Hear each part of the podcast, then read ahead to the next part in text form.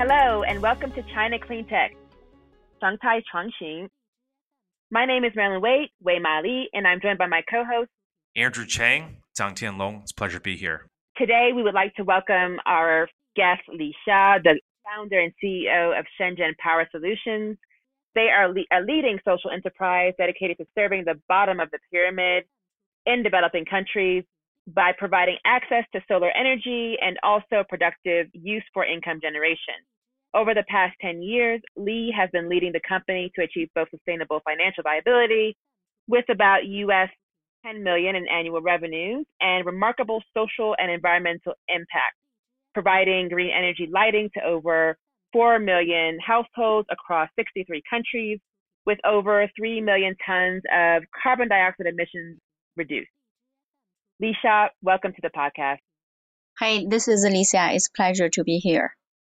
So let's get started. Tell us about your origin story. Um, how, when, and why did you start Shenzhen Power?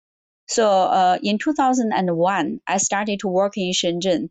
After three years, I set up my first commercial company by my own startings, from doing merchandising service to some of the customers. Then I saved my first saving for my second business, Shenzhen Power Solution. From a commercial company to a social company due to trip of India in 2007. In 2007, I saw uh, during a trip of India in 2007, I saw a lot of slums. They were even staying in the worse situation than when I was a child in the village. At least I have independent house is safe but when I see this uh, uh, living conditions in India, they are not a safety house, and there are so many challenges in their living conditions. So that is why I decided I want to do something for these people. In 2009 I started the Shenzhen Power Solution with my own savings from my first business. So I joined into um, solar energy to bring the clean energy solutions for these uh, people who is uh, staying in the worse living uh, conditions. That's how I started Shenzhen Power Solution. Actually, I was born uh, in a small town. It it is called Shangzhi. It's near uh, Harbin, the northeast of China, which is really cold. It's called City. So more than 30 years ago, when I was born there, I'm also one of the BOP. My parents are farmers. I did not even have a chance to finish my middle school due to poverty. So that's why I started to work in Beijing on my age of 18. I had I had to start to earn my own earnings and also support my brother to go to college. What exactly are you producing within Shenzhen Power Solutions today? So, uh, when I started Shenzhen Power Solution to work with BOP, then we decided we want to bring the clean energy. We, we want to give the solution is is also helping the BOP at the same time is also helping the environment, environment friendly. So that's why we started to focus on solar home household lighting solutions. Why we decided a solar household lighting solution? Because it's a basic need. There are still 840 million people is in off-grid areas, which they have no access to electricity at all. So we want to benefit the most bottom bottom uh, of pyramid people with very less income. And the business model we make it unique is um, we are working with all the local distributors and importers in the local countries like Africa and India and other Asia countries. Since the local distribution is really important for this business, uh, the transportation for them is really a challenge. So we work with these local distributors to access to the final users. The unique is our final user is almost 80% in off-grid area, no power at all. And they still rely on kerosene lamps, and their daily income is less than $2 only. So they spend almost 10% of their income on kerosene every day for lighting, for lighting until they have the solar light. Yeah, Susan, can you also just, I, I know you have uh, several products on your product line. Can you tell us a little bit more detail about the different products? Yeah, sure. So since our target is uh, for the uh, low income people, but uh, the people all stayed in the off grid area, so even they are low income, they still have different income level. So we designed the products from the lowest income, like a candle killer. This candle killer just to replace the candles and the kerosenes. maybe still 50% of the people in the rural village still suffering from this. Uh, so they spend about a full month on kerosene cost. They can buy one solar light and affordable 30 for 36 months. So we are saving about uh, 30 more than 30 dollars. It's almost uh, 10% of their annual incomes. And then the middle class people in the village, we are trying to offer the bigger lantern and the bigger solar with mobile phone charging features because they have the mobile phones, but it's very difficult for them to get the phone charged and to get enough power. And the third product series is we are trying to offer some uh, entertainments and also some uh, household appliances like a fan and TV. So this can allow the people who is higher income in the villages to get connections outside the world. And in the future, we are going to make some productive use products like solar agriculture machines and solar meters. So in order to give them a fish, we want to teach them more how to fish. So this can help them to empower the people to get more incomes through this solar equipment. What was your process like for you to really understand what your customers need? to understand about the end users, you cannot just imagine to sitting in the AC room and to think about their conditions.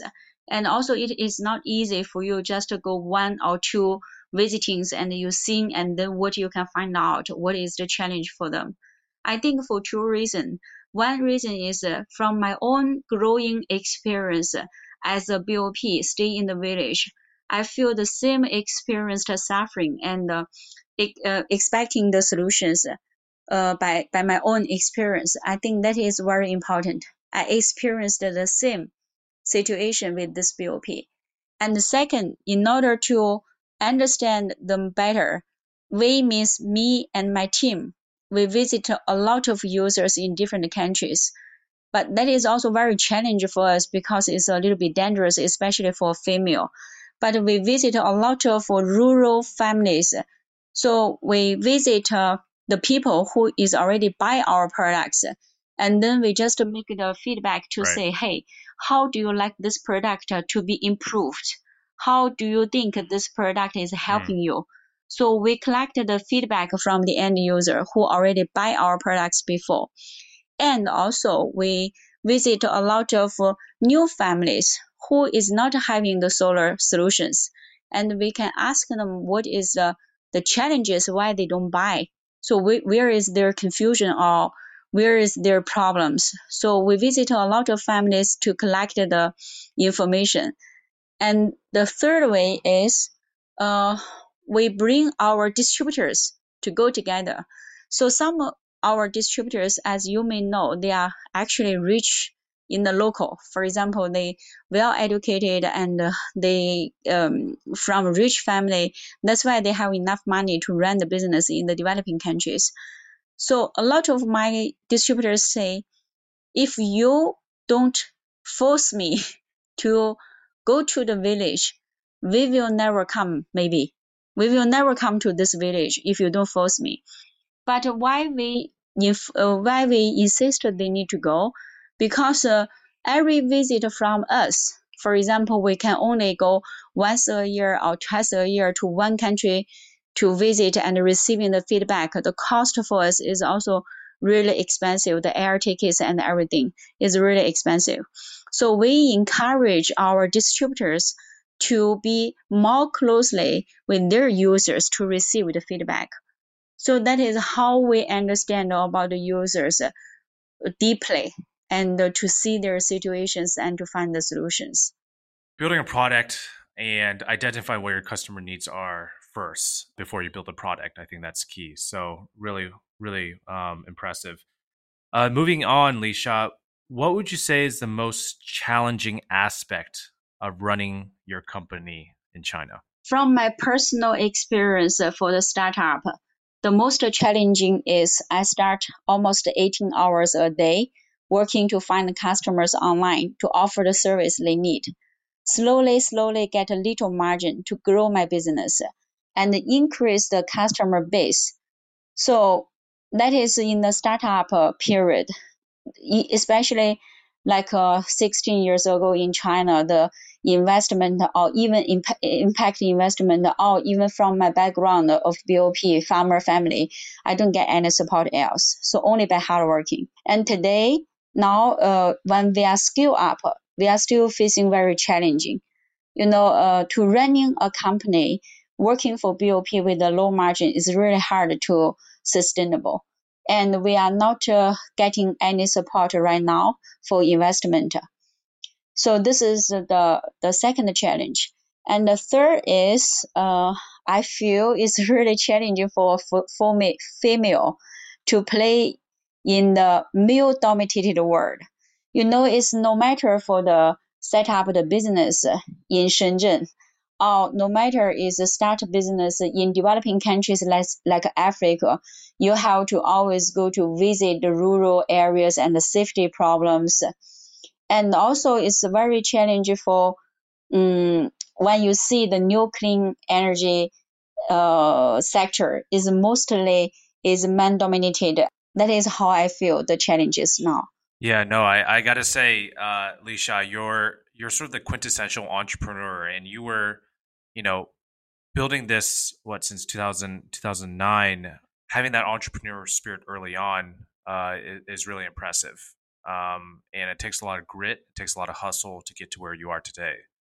So uh, it's, it's, very commendable. Um, and and speaking of which, is being also just a female, as a female sort of co-founder and entrepreneur, I, I can imagine the difficulties uh, that you faced. And so just keep on pushing. I mean, that's one of the industries. That's one of the industry challenges that we face the states as well. Is is that especially in the clean tech industry, it's still quite heavily male dominated. Um, and that's that's something that we're trying to change. So uh, we appreciate the good work on that.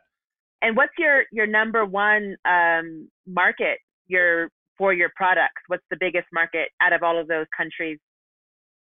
Okay, so I think the uh, most uh, we grow the market very well is East Africa. East Africa and also the Indian market because Indian population as an individual country, Indian population in need the solar light is very huge.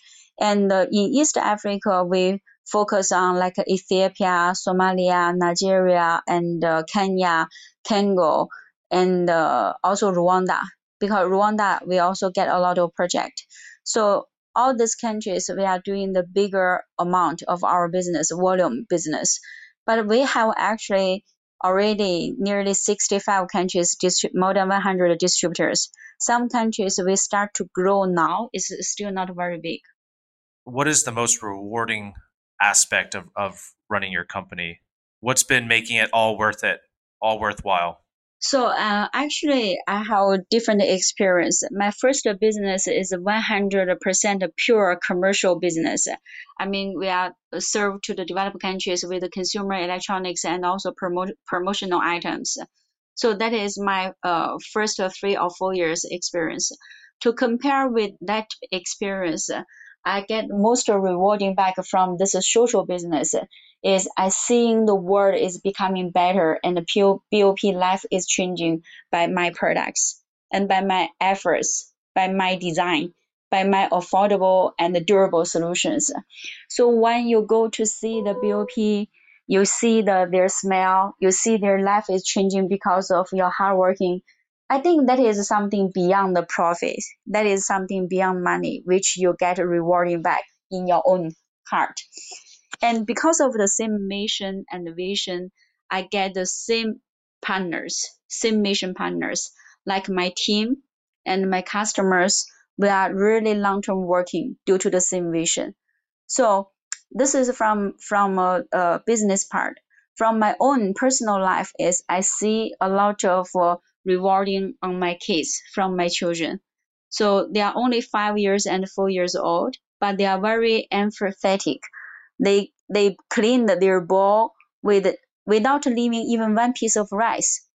They save the water, they save the power, they don't waste the paper. They say because uh, in the Africa situation, the children is very less resources. We cannot destroy, we cannot waste. So even I brought my daughter to Africa in last July. So they see the situation, they see the environment, uh, they start to realize uh, they should what they should do in the future, ready to help to the other peoples. I think for this part, the other children in China may not feel, or if I'm not doing this by myself, I just tell them some others' stories. They may not feel like their mother did, and they may not follow the same. So I think this is something which is really rewarding a lot for me. And like last year in Ethiopia, uh, in last July, uh, as I mentioned, we re- we reward, I mean, 100 top students for their good scholarship for 100 solar lanterns. If you were there, you can see their respects, their smile, and even their their family is very proud of them because of uh, they studying hard and they get this solar lights. And when they bring, we follow one or two students to bring this solar light to their families to light up their house, which their parents never seen this kind of products before. You can see how happy, how much they want to grateful for you, just because of a simple solar light. I think something is beyond the words I can describe, but I really feel it's really reward a lot or it's really feed me a lot from my from my part. Lisha, I want to I want to take us in a different direction for a second, um, and that is the macro context within which Shenzhen Power Solutions operate. So, for the benefit of the listeners, the Belt and Road Initiative, known as BRI, was announced in 2015 by the State Council of China with the goal of improving infrastructure like highways and railways for energy, healthcare, and education. And the total investment has exceeded 100 billion US dollars, with a lot more to come. Sha, is how has BRI or the Belt and Road Initiative provided challenges or opportunities for Shenzhen Power? Right now, Belt and Road policy still focus on high-level project of infrastructure constructions. Still not yet, we, we as a power solution, as an individual private company, and we are, if you measure our size from the China uh, company size, we are still small and medium uh, size of the company. Even our turnover is already more than 10 million US dollar, but we are still very small size company. So right now, this is small size company not yet direct benefits from this Belt and Road policy. Got it. And how many employees do you have today operating in Shenzhen? We have more than 100 people and uh, 60%, 60 to 70% is online workers. They start to assemble the solar lighting. And almost 30 to 40% is office staff, which is focused on R&D, purchasing, and also the sales. And what support systems have been provided in China or elsewhere to help your business grow? We don't really get a direct support from the uh, government or accelerator because we are working for BOP or because we are working for the developing countries. But we did get a benefit from China government because we are high-tech enterprises authorized by China government. Due to we are producing solar clean energy and we have owned a lot of patents on our own products. So that's why we get some tax reduction benefit due to we are high-tech enterprises. And like uh, accelerators, we are uh, before since I was only focusing on uh, how to design the products for BOP, how to make it affordable, durable, and also I focus on more to finding the customers, importers, distributors to make our own company survive and sustain. So I don't really get a lot of in touch with the accelerator. But uh, we did get uh, good feedback uh, in 2018 when YGT Young Green Tech program is launched, and we get a chance to show our cases in USA. So that make people more more understand or exposed. There is some kind of company is like a social mission working for BOP also address the, the climate change because before maybe they never think the candles and the kerosene will generate 1.9 million billion tons of CO2 a year. So I think that accelerator is also helping us to do a lot of marketing, showing up, build connections, uh, out of our original traditional connections. Before our traditional connection is only importer and distributors. So that bring us a lot of chance. And even my YGT tutor Wang Shi, Mr. Wang Shi, is also uh, joining our documentary film. That also bring a lot of impact of our company. Let more people know because he is a very impact uh, uh, impactful person. So that bring a lot of pe- people know Shenzhen Power Solution. Even we know Andrew from Nexus Energy and Mr. Danny Kennedy also visited us. Saw our case in his PPT in public. So that helps a lot for exposure connections. So some uh, criticize the residential lighting bottom of the pyramid market as tangential to what is really needed for poverty reduction, effective to produce valuable goods. What is your response to that? I can understand. I fully agree that productive energy to provide valuable goods can help to reduce poverty, to help the BOP to get more incomes. But the residential lighting is also a great help for poverty reduction too. Like our solar light, we call it candle killer, right? They spend four months kerosene cost, can buy one candle killer using for 36 months. This we saved at least more than $30 for them, which is also big money for them. Also, it is clean energy, and every year, you know, due to kerosene lamps CO2, produce 1.5 million tons, and 5.3 million people die due to lung problems or health healthcare problems or fare problems. They need to spend money for this health cure.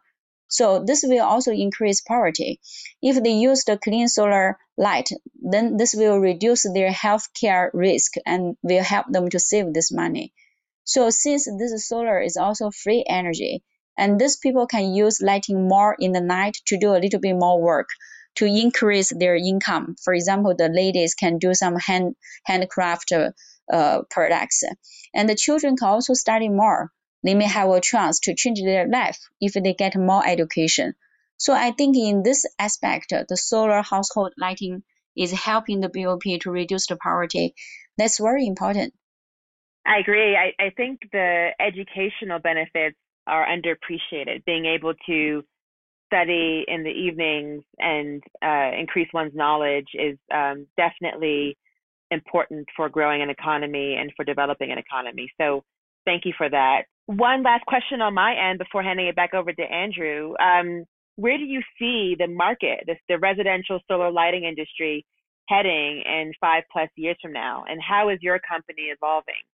I think uh, for this uh, how, uh, solar household uh, lighting solutions will still the market will be still increasing. Why? Because uh, you know in Africa and India the population is so big, and even in Africa the people is not really stay very gathering. So it's not easy for mini grid, macro grid to occupy most of the uh, populations. And this is one thing. And the second thing, mini grid and the macro grid is still the initial investment is still big. I mean, the investors who want to invest in this business is getting return is slow, and even the profit margin is not so high. So people are not encouraged a lot to build mini grid and macro grid by investment, but mostly by grants. So some way the way by grants is not really sustainable because people are not paying. People is paying by uh, utility. So when they pay, pay by utility, the the uh, uh, return is really slow. But the individual household solar lighting is quite different because First of all, this is affordable for the user. They would like to pay. They would like to pay for this uh, for their lighting, and it, since it is uh, uh, affordable, so it can be scaled up easily by a commercial way. And the second reason for this populate the market size, the population at least from each developing countries, there are at least 60% is from rural due to the market size of these developing countries, you know there are almost 60 to 70 percent of the population from this developing country is from rural. So our company will be keeping evolving since we already have 11 years experience working with this market and we have deeper understanding about their need. We will be also expanding our business to mini grid, microgrid, and solar productive use equipments to help them to get the incomes more. So that is how we are going to see we are going to evolving continuously in this business. Just to bounce back to Marilyn's comment just on on the education bit, but also I just think, you know, especially with your solar media product, you're also creating micro economies, right? So you're empowering other people to start their own ventures and their own businesses, whether it's distributing content or uh, setting up an operation and maintenance shop to repair some of these products. And so I think I think that's really fascinating. Just just the overall uh, business model and distribu- distribution model that you have uh, set up for your business and your and the dealers that you work with. So, Lisha, on my last question, you know, I, I really want to. Your story is so interesting, and and I for our listeners out there, I I know a lot of people want to be entrepreneurs or are aspiring entrepreneurs or entrepreneurs themselves. Tell us sort of what lessons you've learned along the way, and what can other people learn from you. So uh, after working for 10 years and focus on the BOP product development and marketing side, we trying to find distributors and importers on our own. So we start to realize to find more partners are so important. With our own working hard, it takes too much to benefit more BOP. Even if we already make the product very affordable, our own channels and powers and impacts are so limited. So that is the lessons we we feel we should really leverage more powerful people, organizations. So in this case, we can help more BOPs.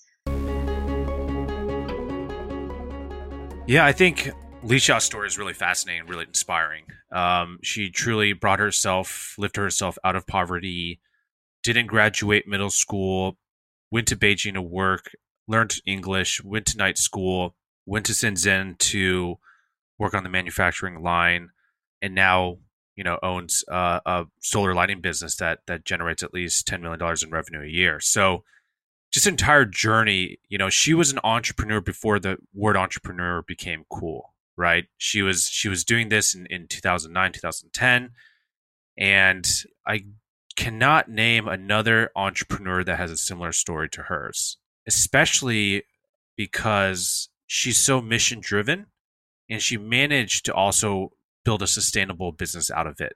Right? She didn't take on any investors. Uh, starting this business was all from friends and family and her own savings. And yeah, I mean, it's it's uh, a wonderful story to tell, and and you know, I wish and hope her business can continue to be sustainable. I know it's definitely taken some hits because of COVID nineteen, but uh, knowing her her grit and you know her resilience i think she will be able to bounce back quickly absolutely and i think it's important to remember the systems that were in place and are in place in china that also enabled that. So the fact that she was able to attend night school that that was offered and she was able to learn english um, that was offered in beijing and that the Chinese government decided to create this whole ecosystem in Shenzhen around new business and electronics and opening up uh, a wave of possibilities for people throughout China to, so to speak, pursue things that they could not otherwise pursue in their own regions or in Beijing or other um, right more established cities at that time, right? So I think right that really shows the system was able to support her in her journey as well. Yeah, I definitely that's that's interesting because right. So she said, she said because uh, it was very difficult for her to get a you know a white collar job because most of those jobs will be reserved for Beijingers or local residents with a with a Beijing hukou, right? So she had right. to adapt to that situation and say, I need to find opportunities elsewhere. And just so happened that this fishing village in southern China, which, you know, at the time Shenzhen was was was sort of up and coming, but now has turned to sort of the Silicon Valley of China. And, you know, Huawei's down there, BYD's down there.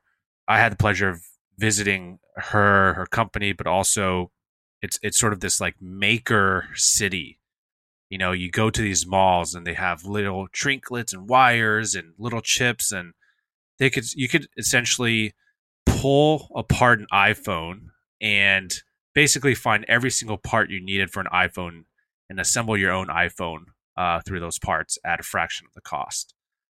And so, pretty pretty amazing what they're doing down there in in Shenzhen.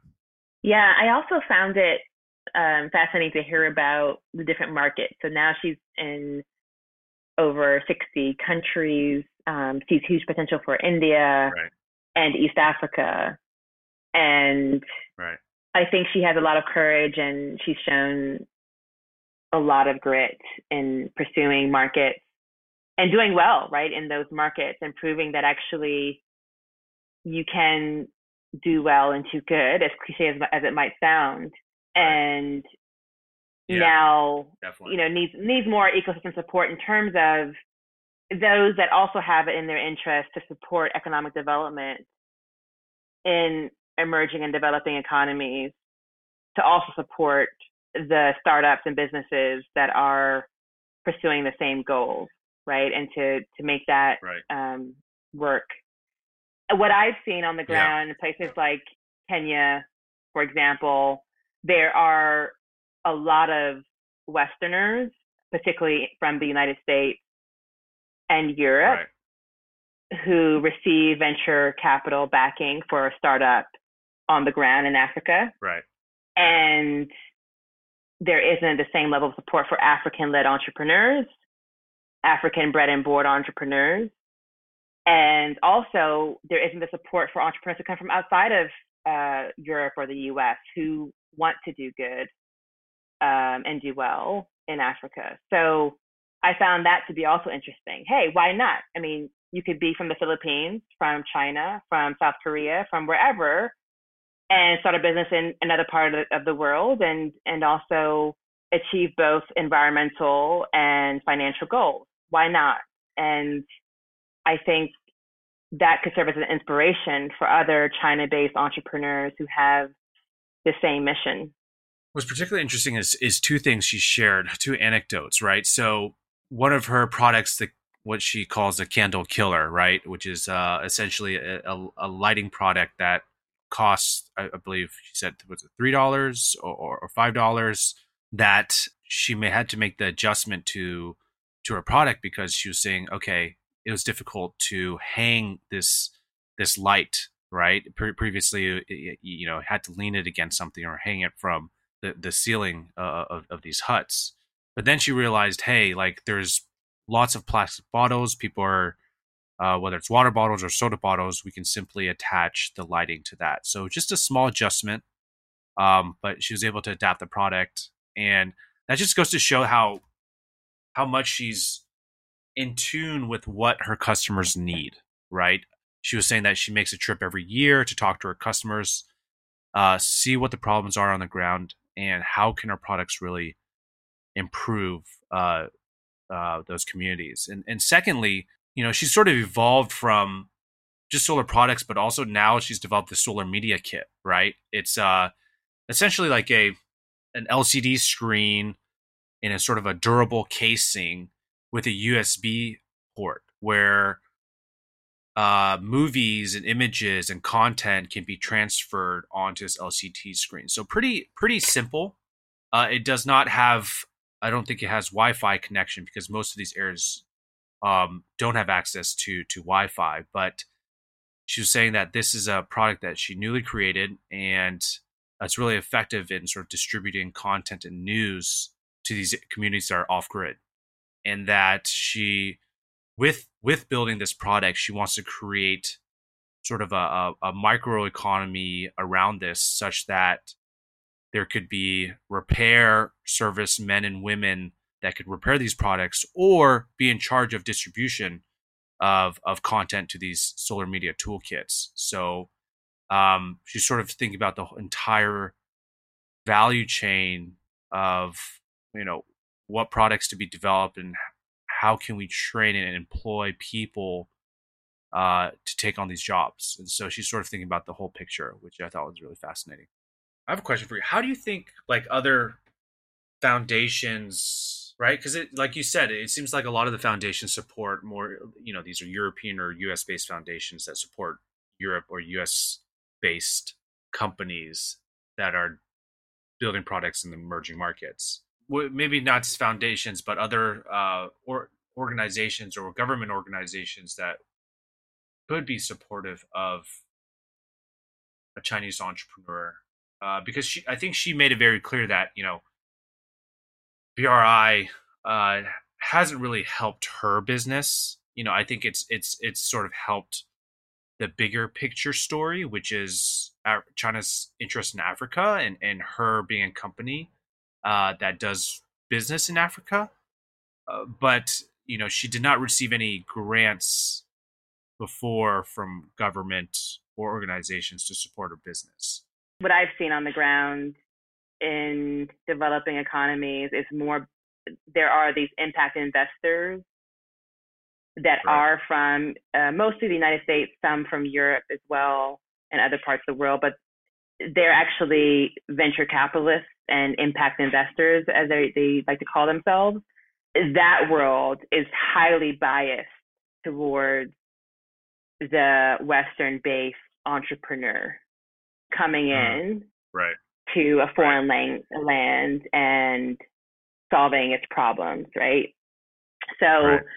I, I think um, there's tons of problems with that model. Um, of course, there's been also some successes with that model in terms of driving real value to communities. And there's a gap and therefore an opportunity for others to play and support entrepreneurs globally that have global solutions for poverty and for clean energy. Hopefully, hopefully we can change that, right? I mean, the whole sort of our our mission with this podcast is to highlight these entrepreneurs that are building solutions, and not many people will know know about Shenzhen Power Solutions, although they've been around for a decade, right? And hopefully, more investors will take note of companies coming out of China that are building similar solutions to the Western-based counterparts, and you know, give them an opportunity uh, to shine.